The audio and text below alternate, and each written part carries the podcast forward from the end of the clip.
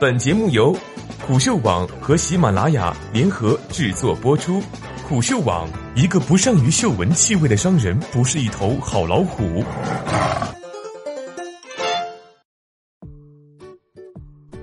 江小白没有中年危机。文章来自刘宇豪。有人搞我们。半年前，一篇文章对明星造酒公司江小白毫不留情。该文称销量下滑严重，人员流动极大，正处在内忧外患的境地。陶石泉，也就是江小白的创造者、拥有者和掌舵者，多年以来一直面对与赞美相匹配，甚至更多的指斥，毁誉参半，恐怕还将继续下去。而他的商业策略正是酿造这一切的源头。这是江小白的第七个年头，两千年以后创建的白酒品牌慎重，活过三到五年，并且拥有一定知名度的江小白却是为数不多的一家。江小白算是个奇迹，一没投资，二没背景，在重庆白酒市场杀了出来。重庆当地经营了十几年葡萄酒生意的郭瑞奇说，该公司对外称没有四五十亿的年营收，根本没上牌桌。一位消费行业长期观察者表示。江小白最多四十亿，某位酒业资深人士下了断语。虎嗅精选最近一次看到陶石泉，除了澄清坏消息，他依然坚信口感会成为我们下个阶段制胜的一个利器。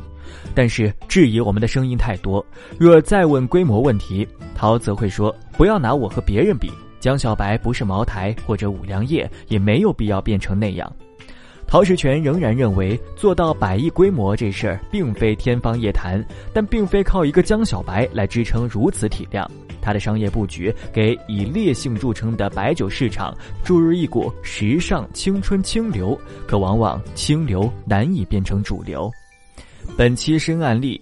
将完整披露江小白创办以来的战略规划和经营策略，你可以从中看明白一个没有雄厚资金支持、没有背景的新晋品牌是如何在白酒巨头林立的市场中杀出一条路的。同时，你也能看到一个白酒新品牌是如何思考自己的下一步何去何从的。此外，我们还找到白酒上市公司高管、白酒经销商、酒业从业者、深度白酒用户，通过他们的分析与讲述，我们还原了江小白遭遇成长瓶颈的诸多原因。江小白最广受诟病的是它的口感。对江小白口味清淡的共识已经有所目睹了。无论你是否喜欢这种降低刺激的口感，并非某种特殊工艺，而是来自重庆市的江津白沙酒系列。江津白沙酒是江小白的原型。在白酒酿造分类上，江小白属于小曲清香型白酒。它的特点就像陶石泉说的，苦辣感更低，不口干，不易醉。基本上你喝掉三百毫升，才有可能带来像传统白酒一百毫升那样的体验。与此同时，这个的受众群体非常有限。国内最大的清香型白酒品牌汾酒属于大曲清香型，也仅有百分之十五的市场份额。酱香或者浓香型白酒决定了市场口味，它们共占据百分之七十以上的市场份额。这意味着被江小白文案营销所吸引到的绝大多数消费者没有饮用小曲清香型白酒的经验，而江小白并没有提醒人们这一点。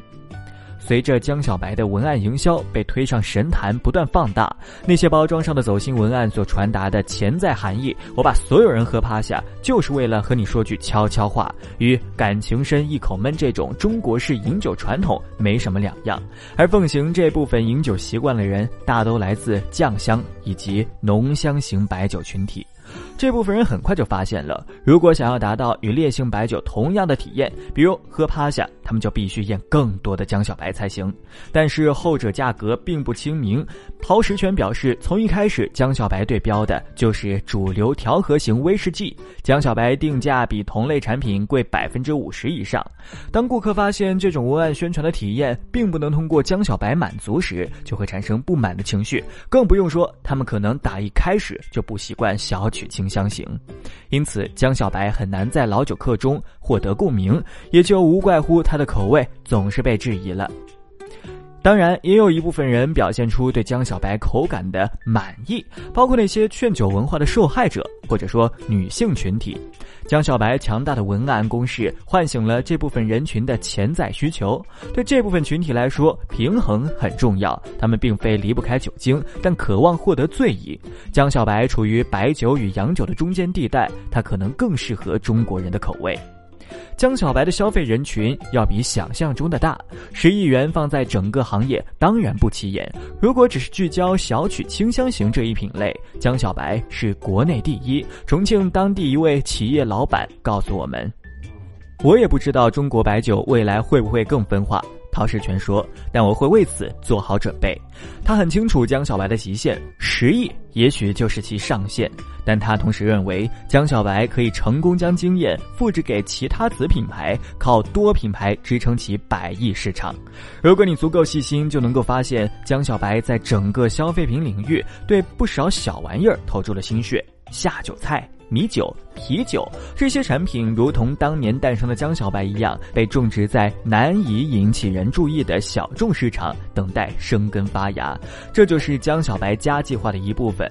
他的判断是，随着零售业进化，平台型的销售企业规模越来越大，直到未来社群商业发动去品牌浪潮。